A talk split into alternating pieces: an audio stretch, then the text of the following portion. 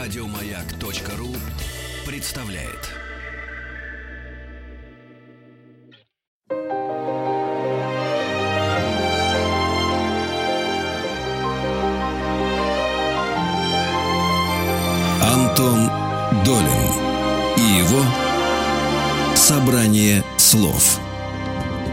Здравствуйте, у микрофона Антон Долин. Э, сегодняшний э, гость нашей студии, театральный режиссер э, и педагог, руководитель мастерской Петра Фоменко, одного из лучших московских театров, Евгений Каменкович. Евгений Юрьевич. Здрасте. Да, здравствуйте. Давайте начнем с свежайшей повестки. У вас вышел в вашем театре спектакль, о котором, мне кажется, вся Москва уже говорит. В всяком случае, большая ее часть, уже аншлаги. Я думаю, что скоро заговорят и все прочие, и будут там фестивали фестивали, маски, не только потому, что это важно, а потому что, э, ну, резонансные спектакли обязаны таким образом какое-то распространение получать, по всей видимости. Это «Сон в летнюю ночь». Мне тут же пришло в голову то, что это какая-то третья или четвертая постановка за последние годы. Э, есть, я знаю, весьма успешный, даже я увидел спектакль у Кирилла Серебренникова, такой весьма экспериментальный. Расскажите, откуда взялась эта идея? Понятно, что она, ну, и не может быть как бы оригинальной идеей поставить Шекспира. Но вот сейчас, здесь и сейчас, откуда это взялось, почему и каков этот спектакль, с чем вы связываете, как его не режиссер, но худрук театра, его такой успех? Ну, э, поскольку э, наш театр такой традиционно, как мне кажется, не самый простой, то есть простой, но и в то же время непростой. И у нас скопилось какое-то количество достаточно таких сложных спектаклей, там «Носорог», «Улис», «Дар», которые требуют, как мне кажется, очень серьезных душевных и умственных затрат от, от, Я бы к, от, к этому от зрителя. Еще, еще добавил, что еще прочитать первоисточник бы неплохо. Ну да, вот. И там египетская марка, которую вообще нельзя поставить, да. Мандельштамовская. И мы, конечно, интуитивно очень хотели вернуться к своим истокам, потому что первое, что мы натворили, когда еще были студентами, это была «12-я ночь», и «12-я ночь» прожила какую-то невероятно счастливую и длинную жизнь, вот, несмотря на всякие там разные вводы. И как бы мы вообще очень хотели вернуться к Шекспиру. Очень хотели. У нас идут сказки Орденского леса, но это все-таки такая а, версия Юль Черсановича Кима, нашего постоянного автора. А вот чистый Шекспир мы мы начинали репетировать Макбета, эту проклятую шотландскую пьесу. У нас как-то ничего не получилось. В общем, много мы чего хотели. Вот, и поэтому, когда Ваня Поповский, значит, э, назвал это а, «Сон в летнюю ночь», то, конечно, никаких разговоров и даже никаких обсуждений не было. Э, мучение было, две были позиции. Это значит перевод, поскольку есть очень много переводов от всяких русских князей до Осия Сороки. Э, вот, и выбрали мы перевод все-таки Сороки с небольшими добавлениями. Тут, наверное, нужно для наших слушателей пояснить, что переводы Сороки, они, ну, в сравнении со многими другими, как бы очень э, свободным, очень современным языком сделаны, с какими-то просторечиями, которые, я думаю, для многих э, зрителей, ну, даже шокирующие, или там читателей, э, выглядят э, в пьесах Шекспира. Хотя совершенно, конечно, замечательный король Лир его, и много, что я читал, что да, он делал. но у него есть 10, на мой взгляд, выдающихся переводов, 5, на мой взгляд, такие самые лучшие, а 5 дискуссионные, потому что есть и другие переводы. Ну вот, и тем не менее, когда решился, а, значит, вопрос с переводом, дальше Ваня очень долго собирал компанию, и поскольку у нас мы уже прямо такие стали почти академией, потому что у нас есть старики, потом среднее поколение, потом одни молодые, вторые молодые. Да и старики еще молодые. Да, да, и старики еще молодые. Вот. И как-то ему удалось собрать такую замечательную компанию. И все мы думали, что репетиция это будет такой сплошной праздник, но я повторяю, у нас в театре просто ничего не бывает. И это, как ни странно, хотя это комедия, понятно, сказка, комедия, получилась такая очень кровавая работа. Э, все ссорились, ругались, там, не знаю, спорили. Споры, конечно, были творческие. Вот. И до самого последнего дня, а я, поскольку, значит, теперь числюсь начальником, я это все должен был принимать, там, или запрещать, или разрешать. Но, в общем, э, пока не пришли зрители, э, у нас у всех в наших душах были очень большие сомнения. Но зритель все расставил на места, и сейчас спектакль растет как на дрожжах. Вот, а потом там еще была такая заковыка. Ваня, который, как мне кажется, с эстетической точки зрения ставит самые красивые спектакли в Москве. Может быть, кто-то по возрасту застал балаганчик или приключения. Я, Я застал приключения. Вот. Успел его видеть еще в, где-то в ГИТИСе, что да, ли, в аудитории, где 22 человека в коридоре это смотрело. И яблоки вот. лежали на рояле. Да, да, да, да. И потом мы изъездили с этим весь мир. Ну, в общем, неважно, но Ваня такой, он, он такой эстет, как мне кажется, в режиссуре, и мы, конечно, ждали какого-то повтора или отравленной туники гумилевской, безумно красивой, с какими-то гипермизансценами и гиперкостюмами, а на самом деле у Вани художника не было. Значит, теперь, поскольку вы все-таки специалист по кино, я могу сказать, что Ваня почему-то решил, что художником у него будет Тимур Бекмамбетов. Я не уверен, что Бекмамбетов об этом знает, вот, но Ваня... Он как... услышит теперь да, да, но как-то он где-то как-то с ним пересекся, он ему так понравился. В общем, как-то он его ждал, в результате не дождался, и поэтому у нас художником стоит такое загадочные три буквы ПОП. Даже я не знаю, что это значит, но мистификация в театре это очень неплохо. Ну хорошо, если говорить о спектакле, что называется, без спойлеров, хотя сюжет, я понимаю, всем известен, а, с чем вы это вот художественно связываете, кроме того, что делали талантливые люди, и это гениальная пьеса? Ну, все понятно. Это то, что, то, что нам всем по умолчанию ясно, но э, не каждый же ваш спектакль это успех, а у вас всегда прекрасный материал и талантливые актеры и режиссеры, то есть э, при равных входящих данных не всегда результат получается но, одинаковый. Э, мне кажется, что составляющие успеха два. Но прежде всего Ваня, хотя он наш родной, и он фоменковский старик и так далее, он все-таки кошка, которая гуляет сама по себе, и Ваня очень много и активно работает в самых разных жанрах и в самых разных странах. Он фактически постоянный режиссер у Камбуровой, он фактически постоянный режиссер в центре Вишневской, в оперном. Он вообще часто ставит оперы, он очень много делает спектаклей в Европе. Но, конечно, он всегда мечтает вернуться домой. И поэтому весь тот опыт, который он накопил извне, он приносит к нам сюда, а мы внутри нашего театра, ну, мне кажется, что мы, как всякая нормальная команда, мы все время пытаемся сделать какой-то следующий шаг в театральном развитии. И у нас очень много всяких маленьких работ, проб и так далее, и так далее. И мне кажется, что все это вместе выплеснулось в сон в летнюю ночь. Хотя у меня было такое предложение, Ваня им не воспользовался. Я предлагал написать э, под заголовок «Старомодная комедия». Потому что если вы посмотрите как бы на сценографию, то она, в общем, такая слишком традиционная. Она внешне выглядит как какие-нибудь мягкие ткани, не знаю, 40-х или 50-х годов.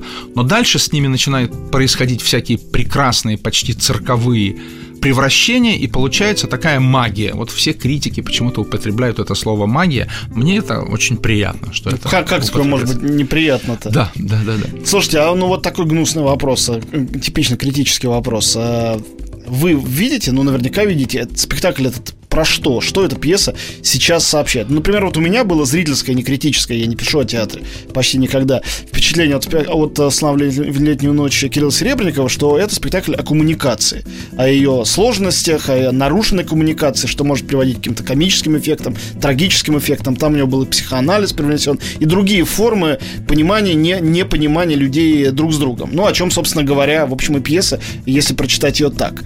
А вот этот э, ваш «Сон летнюю ночь», он про что ну, получился? Понимаете, мне вообще кажется, а, что в мастерской Фоменко в результате все будет только о поисках свободы. Потому что, ну, если смотреть на какие-то исходные события этой пьесы, то просто отец запрещает дочери выйти замуж за того, за кого она хочет. Поэтому побег в лес, поэтому вся эта мерехлюндия, вся эта магия и так далее, и так далее. Э, вот, ведь э, любому артисту, режиссеру, там, сценографу хочется быть свободным и не зависеть ни от чего, да, э, ни от денег, ни от начальства, ни от чего. Почему у Шекспира всегда все убегают в леса? Вот ну, потому всегда, что начальства нет. Да, всегда убегают в леса. А и, иногда даже лес атакует. Да, и в лесу замки. может быть все, что угодно. Не знаю, ответил ли я вас на ваш вопрос, но мне кажется, вот изначально все это так. Мы и 12-ю ночь, мы когда ее делали э, в 1990 году, то мы хотели взять французское название. А с французского языка это переводится «ночь королей», что мы все можем, мы свободны, и нам, в общем, море по колено. И мне кажется, что вообще вот в нашем, в нынешнем сне летнюю ночь, особенно молодая четверка, вот это как бы будущее нашего театра, да, Ира Горбачева, Сима Огарева, Саша Мечков и Юра Буторин, вот они же в прямом смысле на Земле мало проводят времени. Они практически все время в воздухе. Угу. Вот. Я думаю, что мы нарушаем все э, правила техники безопасности. Ну, наконец-то. Вот. Да, но зато это, мне кажется, дает прекрасный результат.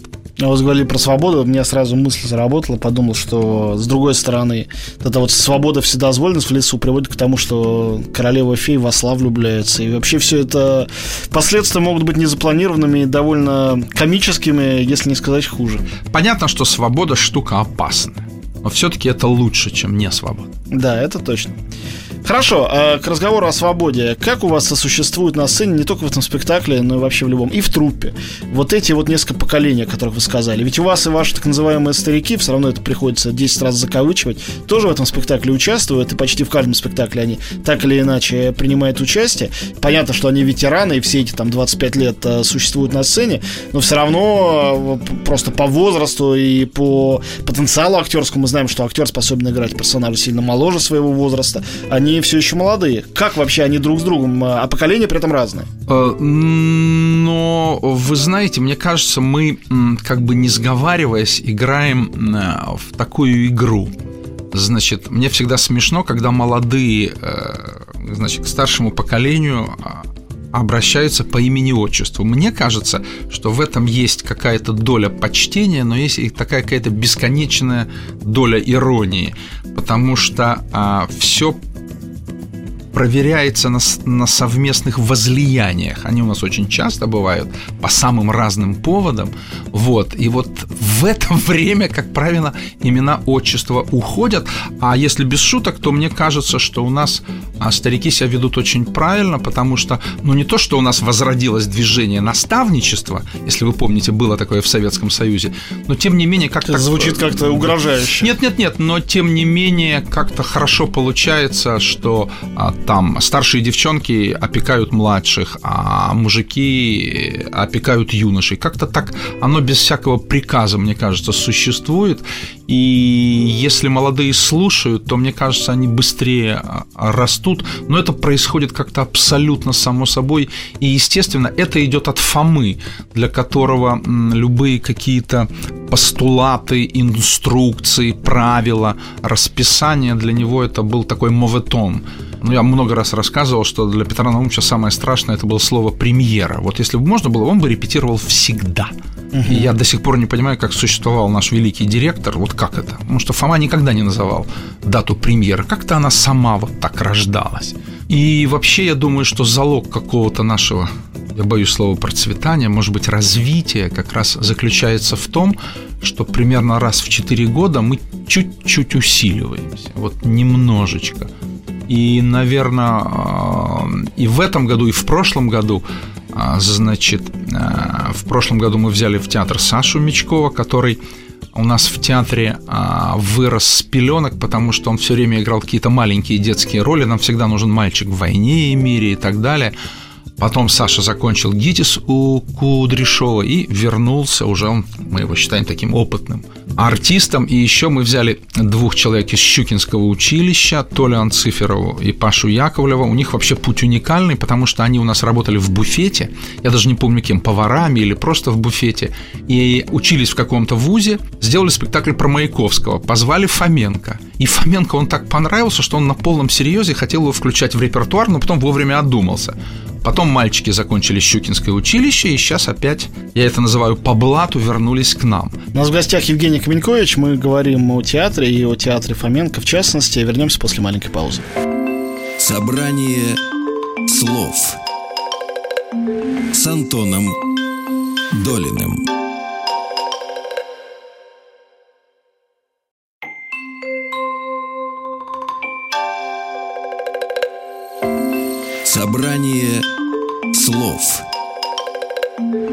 Антоном Долиным. Мы снова в студии. Антон Долин у микрофона. Евгений Каменкович сегодня наш гость. Э, ну и вы начали рассказывать о молодом поколении актеров э, в мастерской Фоменко. Да, и вот, значит, я говорил, что мы, значит, взяли Сашу Мечкова и двух ребят из Щукинского училища. Ну и поскольку наш э, с Димой Крыму в этом году заканчивал курс, вот, то мы, значит, рискнули четырех человек на пробу к себе пригласить. Я очень долго думал, кто это, ну и как мне кажется, выбирал по степени производственной, простите за слово, э, необходимости в театре, потому что у нас сейчас стал такой огромный репертуар, у нас уже 35 спектаклей, и я, честно говоря, считаю, что это самая страшная у нас проблема, потому что я не знаю, как снимать спектакли, они все живы. И у каждого спектакля есть свой зритель. Но мне кажется, что 35 спектаклей на 4 сцены – это много. Вот. И у нас, у многих и молодых, и более взрослых актеров уже есть такой перегруз. Вот, и бывают какие-то даже и нервные срывы, и надо как-то страховаться. У нас, в принципе, почти нет вторых составов. У нас вторые составы возникают только... Мы много рожаем, очень много. У нас такой активный театр мы выполняем наказ президента. вот, и только вот почему да, вы выражаете. Да, и э, в этом случае вот возникают вторые э, составы.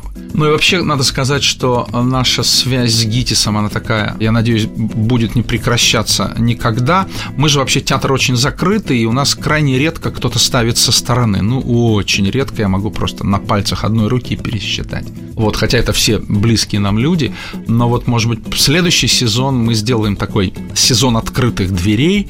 Мы пригласим одного ученика Жановача, одного ученика Кудряшова и одного ученика нашего с Крыму.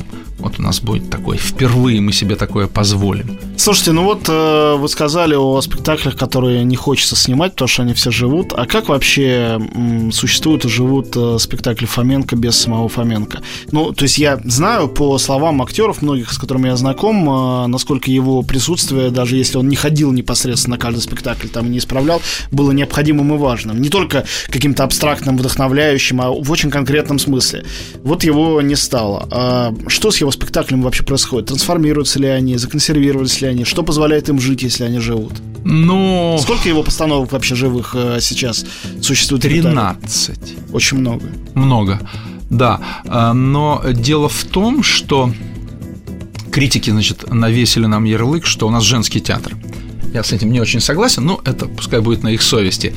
Значит, у нас основная четверка, а, значит, а, наших барышень, значит, Галя Тюнина, сестры Кутепова, Мадлен Джабраилова и примкнувшая к ним Полина Агуреева, ну, поскольку они практически во всех фоменковских спектаклях играют главные такие основополагающие роли, вот надо сказать, что если бы не они, я не знаю, что бы было, потому что, мне кажется, они такие у нас смотрящие, что ли. Ну, они вообще за любой спектакль, где они играют, но вот особенно за фоменковский они могут перегрызть глотку любому. Плюс к этому у нас есть такой какой-то совершенно уникальный человек Кирилл Пирогов, который сейчас в невероятно хорошей форме, потому что он блистательный артист, э, у него очень успешные все его режиссерские опыты, он начал очень активную педагогическую деятельность в своем Щукинском училище. И музыкант еще. Он прекрасный музыкант, э, ну вообще он все. Он замечательный чтец, он много э, работает на радио, он один из немногих людей, который легко отказывается от кино и телезаработков, что для меня, в общем, невероятно. Он такая очень важная фигура у нас, вот, и он тоже, вот они как-то, вот они смотрят за фоменковскими спектаклями, репетируют, ну и нам, честно говоря, очень помогает легенда, потому что а, театр же живет легендами. Вот. Я не знаю, сколько они будут жить. Вот я очень люблю, уважаю Иржи Килиана, да, известного хореографа, который сказал, в 2011 году там или там в каком-то, все, прекратите играть мои спектакли. Я не знаю, так ли это существует. Ну, сейчас играть да. направо и налево. Да-да, но вот я знаю, что вот у него в завещании так. А, вот, поэтому... Ну, просто не в 11 а в 3011 Ну, хорошо, ну да, не суть. Вот, поэтому они как-то живы. Они очень разные, потому что какой-то, а, значит, комедиям проще, там «Волки и овцы», Наш директор говорит, Андрей Воробьев говорит, что в принципе я их могу ставить 30 раз в месяц, и они будут заполняться. А, например, три сестры, которые очень тяжело рождались, потом прожили какой-то невероятно прекрасный период, идут как-то а, волнами. То все счастливы, то все как-то недовольны. Ну, нет-нет, а наша основная проблема, что спектаклей много, и мы, к сожалению, их играем один-два раза в месяц, и только премьеры мы можем играть часто. Вот это, ну, мы ее как-то решим. Мы, в конце концов, до чего-то додумаемся. Скажите, а вот публика фоменковская, как вам кажется, ну, вы же какие-то свои, может быть, даже любительские, но исследования проводите. Кто эти люди, которые заполняют ваши залы вечер за вечером? Насколько у вас сильно идет обновление этой публики? Ну, вот если, предположим, кто-то поставит волки и овцы, они будут идти каждый вечер. А не может же такого быть, чтобы одни и те же люди каждый вечер приходили смотреть, значит, это будут другие люди. Насколько публика стабильна? Что она представляет собой возрастно, например, или социально? А, мы даже заказывали а, исследования, угу. да, и нам давались всякие рекомендации, и мы понимаем, что там те, кто ходят к нам, они ходят и в СТИ к Женовачу, ну, это ясно. Ну, это ведь а, тоже такое почти ответвление театра Фоменко. Да, нет, ну, у них все-таки... Ну, нет, но... Да, у них свое лицо. Ну, в общем, э, мысли такие. Значит, я считаю, что любой московский театр хороший, это, конечно, клуб.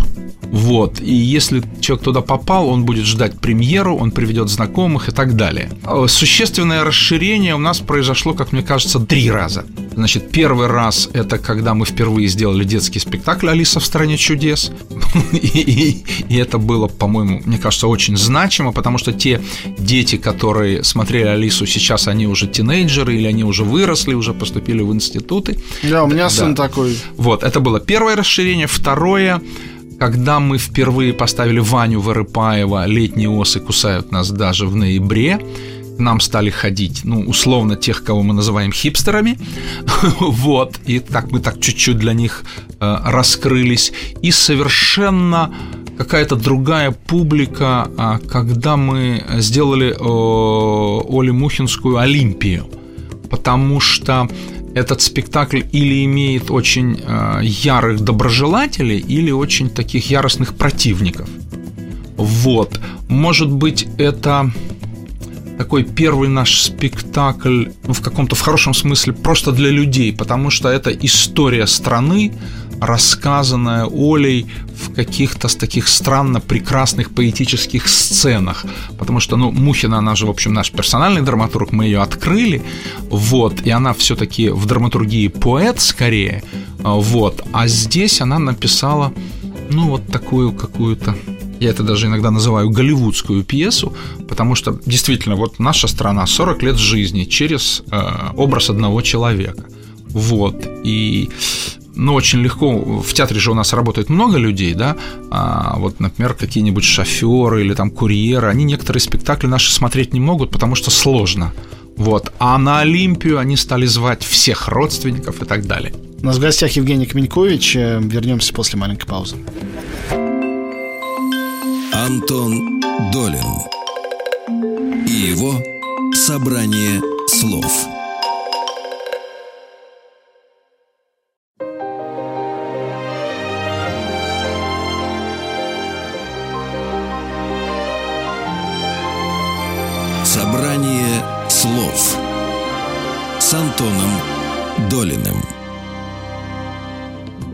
Снова здесь. Антон Долин, микрофон, наш гость Евгений Каменькович. Э, мы начали говорить о публики театра Фоменко. Насколько эта публика отличается? Я понимаю, что вы не могли это социологически исследовать, но, наверное, любопытствовали от публик других театров. все мне кажется, люди, живущие в больших городах, они все равно все подразделяются на тех, кто ходит в театр и знают, что такое вот этот вот вид э, времяпрепровождения пойти в театр. И люди, для которых это пустой звук. Но они могут случайно туда попасть или там девушку позвать, чтобы ее закадрить. Но, в общем, они там оказываются оказионально. Ну, значит, еще раз. Поскольку я считаю, что наш театр это такой клуб, у нас есть огромное количество постоянных зрителей, но поскольку время идет, и театр у нас новый, наш театр очень красиво расположен. На вот. берегу реки. Да, вот на, на берегу реки, что является шуткой на всех капустниках. Вот, нам все время дарят то лодку, то весла, то какие-то спасательные круги. Ну, это ну, вы, выгодный действительно да. материал. А, вот. Есть такие, как это сказать, билетные агентства, они распространяют билеты там, условно говоря, Большой театр и так далее, и так далее. Вот мы для приезжих на третьем месте. Они нам это говорили. То есть сейчас у нас еще помимо постоянной московской публики очень много, ну, как мне кажется, это такой в общем, уже, ну, может быть, для некоторых дело чести, вот приехать в Москву, сходить, ну, куда там, в Амхат сходить, к нам сходить. Я думаю, что и в Гоголь-центр сейчас сходить для какой-то продвинутой молодежи. Уверен в этом. Да. И, значит, мы видим, что и судя по фотографиям, которые выкладываются в социальные сети, вот люди иногда просто вот э, приходят в театр, вот чтобы отметиться, мы здесь были. Зачекиниться. Да, вот, но так, если удается с ними поговорить, то, мне кажется, они в следующий приезд а, придут к нам или посоветуют своим а, друзьям к нам а, прийти. Ну, это публика российская, да? Я правильно понимаю, что это не связано с иностранцами? У вас есть спектакли с субтитрами вообще? Да, я до сих пор не могу понять, значит, насколько активно это используется, но все-таки у нас очень много друзей за границей. И у нас примерно, по-моему, треть уже спектаклей переведена, и у нас есть такая услуга, ты можешь взять планшет, ты не будешь мешать соседям, и ты можешь, если ты знаешь основные европейские языки, ты можешь спокойно посмотреть семейное счастье, и все будешь понимать, что там э, происходит. Ну, мне кажется, это здорово. Да, безусловно. Это не в каждом театре московском такое есть, да и не в каждом мировом, чего уж. Uh-huh. А, хорошо, ну, а, мы с вами поговорили немножко о вашей молодежи. Вы, как гитисовский человек, а, расскажите о тамошней новой молодежи. Я только что имел долгую беседу с Игорем Золотовицким. Он рассказывал о людях, сейчас поступавших в школу-студию МХАТ. Очень любопытно. Я не представляю себе этот контингент вообще. Я помню только тех мальчиков и девочек, которые, когда мы были моими ровесниками, ровесниками, но это были так называемые лихие 90-е, самых начала, когда они поступали в театральные вузы. Туда, конечно, все обязательно хотели поступить, там, особенно из каких-то интеллигентных, да не только, московских семей. Это была такая обязательная мечта, обязательное желание. Но сейчас неужели это по-прежнему так? Вы знаете, вот это для меня а, загадка, потому что а, поскольку сложная ситуация в стране, финансовая, да, непростые всякие санкции, политика и так далее – и вот, значит, мне приходится раз в 4 года, значит, вот теперь уже с Крымовым а, набирать режиссеров, актеров и сценографов. И я вот давайте я буду говорить про этот год. Происходит что-то невероятное. У меня физически не хватало педагогов, чтобы просто всех отсматривать. Мы там работали 3-4 раза в неделю, и очень часто там в 11 вечера по 100, по 200 человек а, оставались за воротами ГИТИСа. Я этого никак не могу понять, никак не могу объяснить. Мне кажется, надо выбирать какие-то более верные профессии, потому что сейчас а, и в культуре, и в высшем образовании идут какие-то гигантские сокращения. Я не понимаю, почему это происходит. Я вот могу вам дать моментальный ответ. Мне кажется, дело в том, что люди вдруг осознали внезапно, скачкообразно, что верная профессия такая вещь, которая в России не существует. Может быть. Их нет. А тогда да. уж может быть. И, э, ну, понятно, что с выбором в актерскую группу никогда не может быть проблем. Единственное, очень интересно наблюдать, как меняются авторские приоритеты. Вот понятно, что Пушкин будет всегда на первом месте, но за последние годы Бродский его почти догнал. Именно за последние годы. Да, ну вот я сравниваю с тем, что было 4 года тому назад. Как интересно. Да. Например, э, если из э, поколений поэтов-шестидесятников намного больше читают Рождественского, чем, например, Евтушенко и Вознесенского. У женщин понятно, что Цветаева будет недостижимо, но есть такой феномен Веры Полосковой. Она жестко на втором месте. Какое-то время пропал Шукшин, а теперь Шукшин возродился. Понятно, что Э, на первом месте всегда будут братья Карамазовы, но сейчас помимо Шукшина почему-то очень мощный рывок сделал Шишкин. И читают почему-то только письмовник. Но вы должны быть, э, должны гордиться да, этим. Да, да, да, я этим вы, очень... Вы первый поставили Шишкина у нас на сцене? Да, да, Ну, да, или да, один да, из? Да, да. И, и, и вообще надо сказать, что если говорить про гордость, то я каждый раз на вступительных экзаменах горжусь своей страной. Потому что все, помимо того, что читают всякие обязательные программы, практически каждый второй абитуриент может прочитать что-то свое, и поверьте, что это неплохо. Вот. Э, конечно, все играют на всех музыкальных инструментах. Теперь, поскольку с развитием интернета все уже многоязыкие, вот, э, прочитать там по-английски или по-французски, мне кажется, абсолютно несложно. И повторяю, с актерскими группами это вообще не проблема. Мы с дружим, значит, с мхатовцами, мы вчера и с Игорем, и с Димой Брусникиным перезваниваемся, кто на конкурсе и у них, и у нас. Тут никакой проблемы нет. Хотя у нас теперь еще появился один конкурент, теперь же к пяти основным московским а, школам и в ГИКу появилась высшая школа Райкина – вот, они тоже официальный институт. Ну, неважно. А вот с выбором режиссеров э, это всегда проблема. Во-первых, потому что уже много лет 95% заявлений барышни. Угу. 95 5. В кино я точно понимаю, в чем дело. В прошлом году все поражались на кинотавре. 14 э, конкурсных фильмов, 10 сделано женщинами. Женщин так долго не пускали в режиссуру, не подпускали просто, что происходит какая-то революция феминистская. И я не говорю сейчас о качестве, э, ясно, что оно не может быть ровным э, априори, но просто количество, я думаю, что объясняется этим, ну, совершенно точно. Причем нельзя сказать, что это люди не готовы. Я, например, значит, сразу пытался всеми правдами и неправдами не пустить трех 16-летних девочек.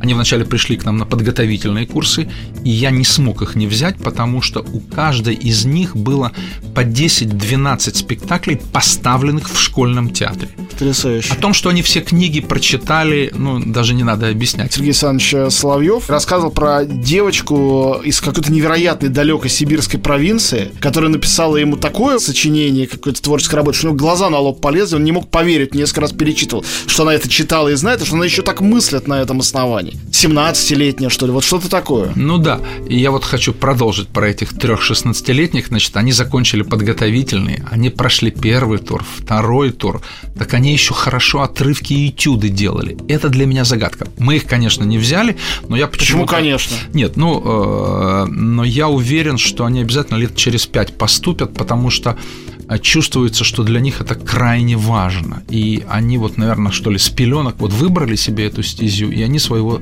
добьются. Я просто надеюсь, что они за время мытарств, они приобрели некий какой-то очень важный опыт. Мы их не взяли, поскольку у них нет просто жизненного опыта. А поскольку у нас в актерских группах люди от 17 до 25 лет, они их просто не будут слушать.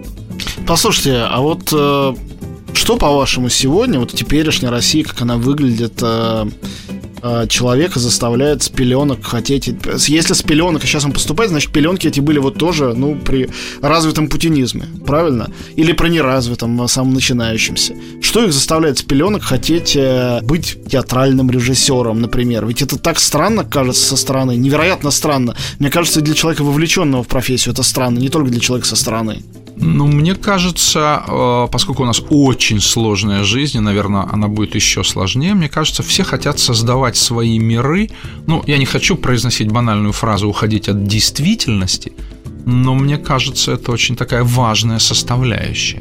То есть это эскапизм, как мейнстрим некий, да, внутренний, для людей, во всяком случае, с творческими амбициями. Самое главное, это вот конструкция этих самых э, миров.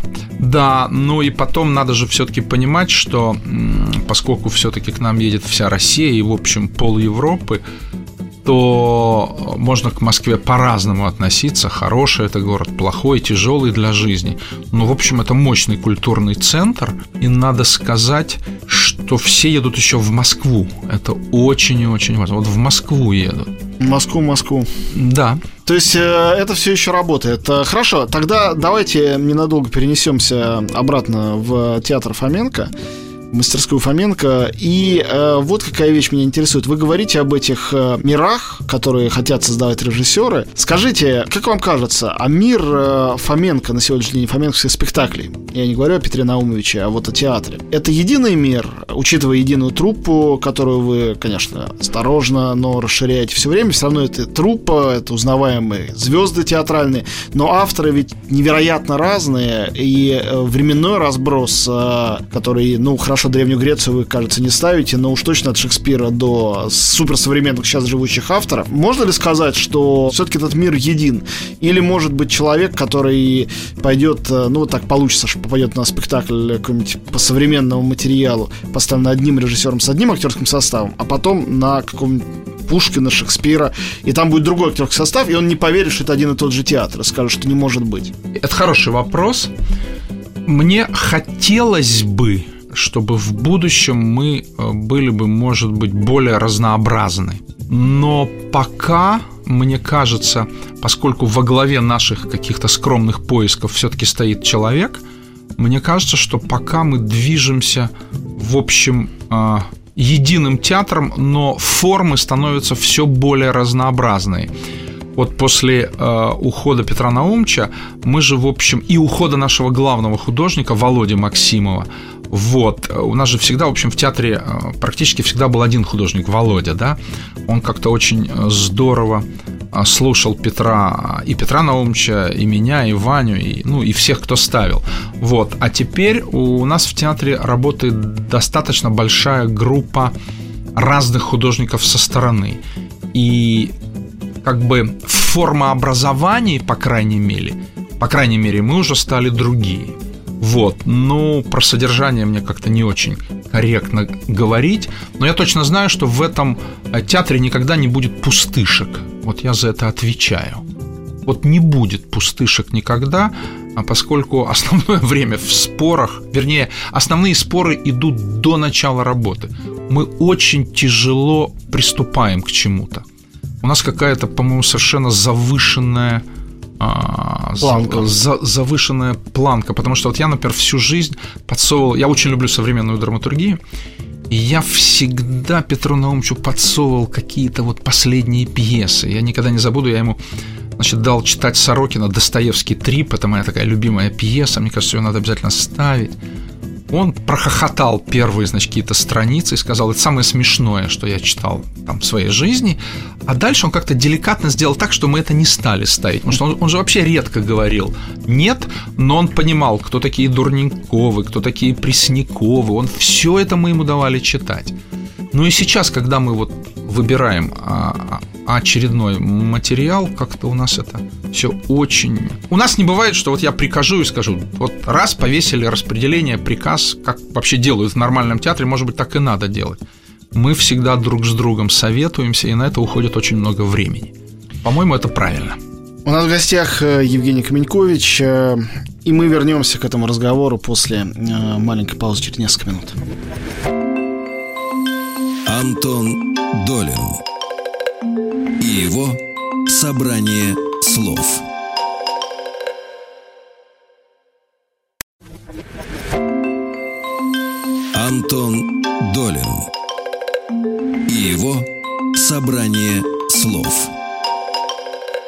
И мы снова в студии, Антон Долин и Евгений Каменькович. Э, ну, во-первых, мне, конечно, очень жалко, что вы Сорокина так и не поставили. У него много других пьес, может быть, все-таки что-нибудь вы придумаете. Это самый выдающийся современный российский прозаик. Может, вы как человек, который все время ставит какую-то сложную прозу, то, то Шишкина, то там э, Джойса с Набоковым, э, или там Сашу Скалова, может, вы все-таки каким-то образом его прозу попробуете превратить в спектакль. Мне кажется, это могло быть очень интересным опытом. Когда я читал его трилогию, вот эту ледяную, мне прям плакать хотелось от того, что я понимал, какой мог быть потрясающий фильм, и что этого фильма никогда не будет. Это настолько кинематографично, при всей э, абсурдности его, странности, что, ну, что, что, что жалко, что это остается только литературой. Хотя, с другой стороны, это же и хорошо.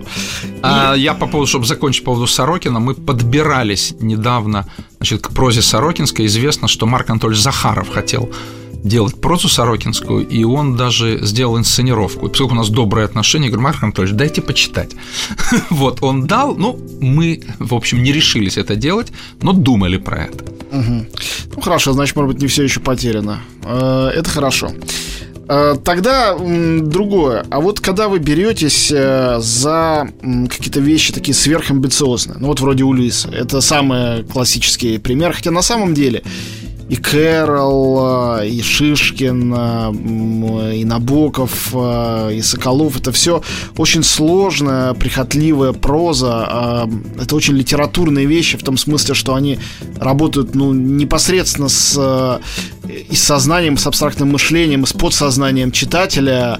И визуализация этого может быть очень опасной, а может ну, просто оказаться провальной. Что заставляет вас, не вас лично, раз уж у вас такая демократия, эти решения принимаются всем вместе, все-таки на какой-то текст отважиться? Вы же, наверное, не на каждый амбициозный текст, э, который обсуждаете, в результате отваживаетесь кто-то из членов кафедры, по-моему, Леонид Ефимович Хейфиц, ему задали на какой-то конференции в институте такой вопрос.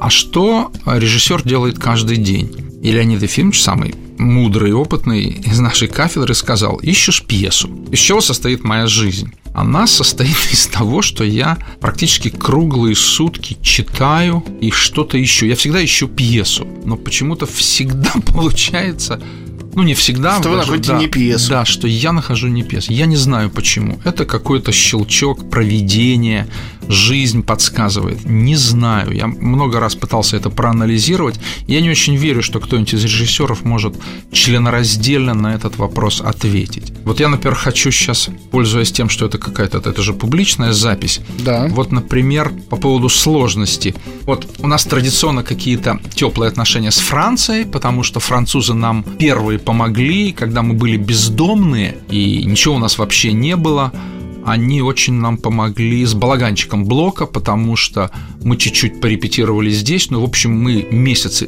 репетировали во Франции, в Адеоне на секундочку, и там сыграли премьеру. Вот, я это никогда не забуду, я уж не знаю почему.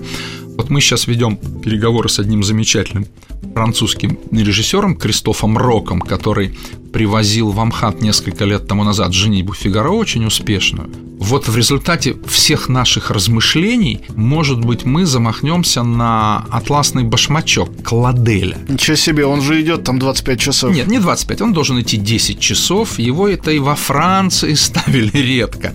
Вот, я не знаю, там, там слишком много подводных течений, но название нравится ему.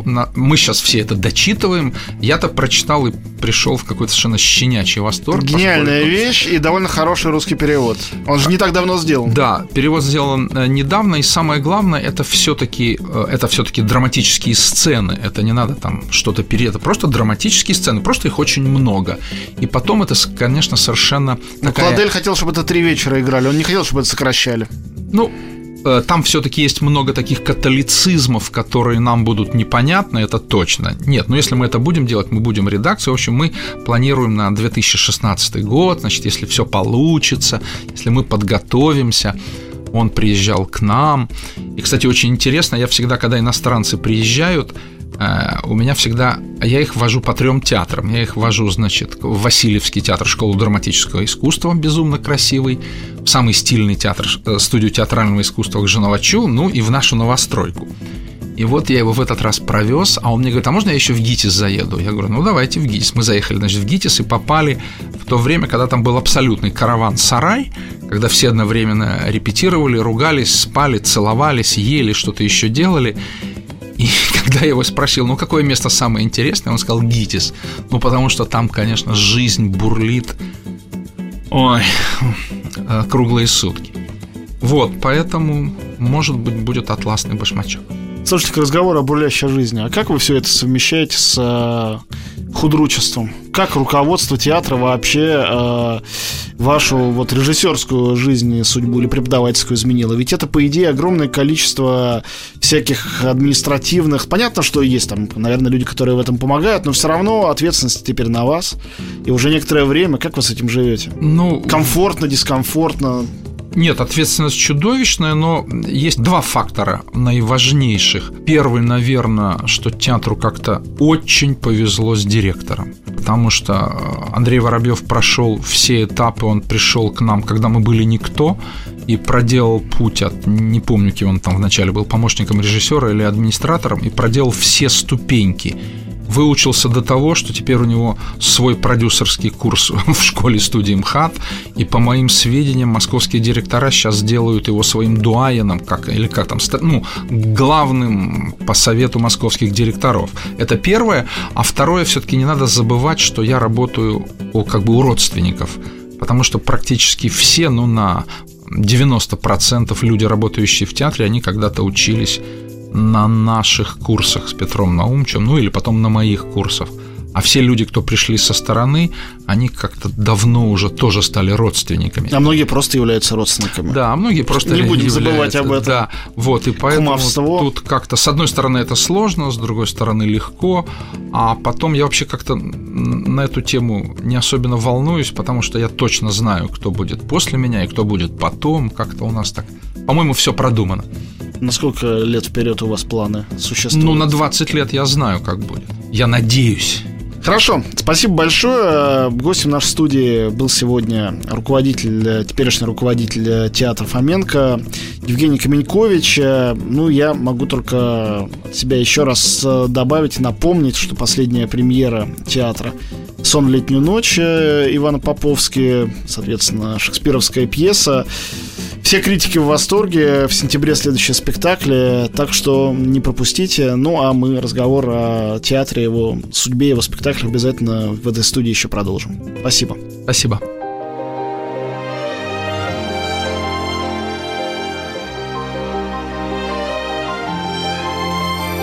Антон Долин и его собрание слов. Еще больше подкастов на радиомаяк.ру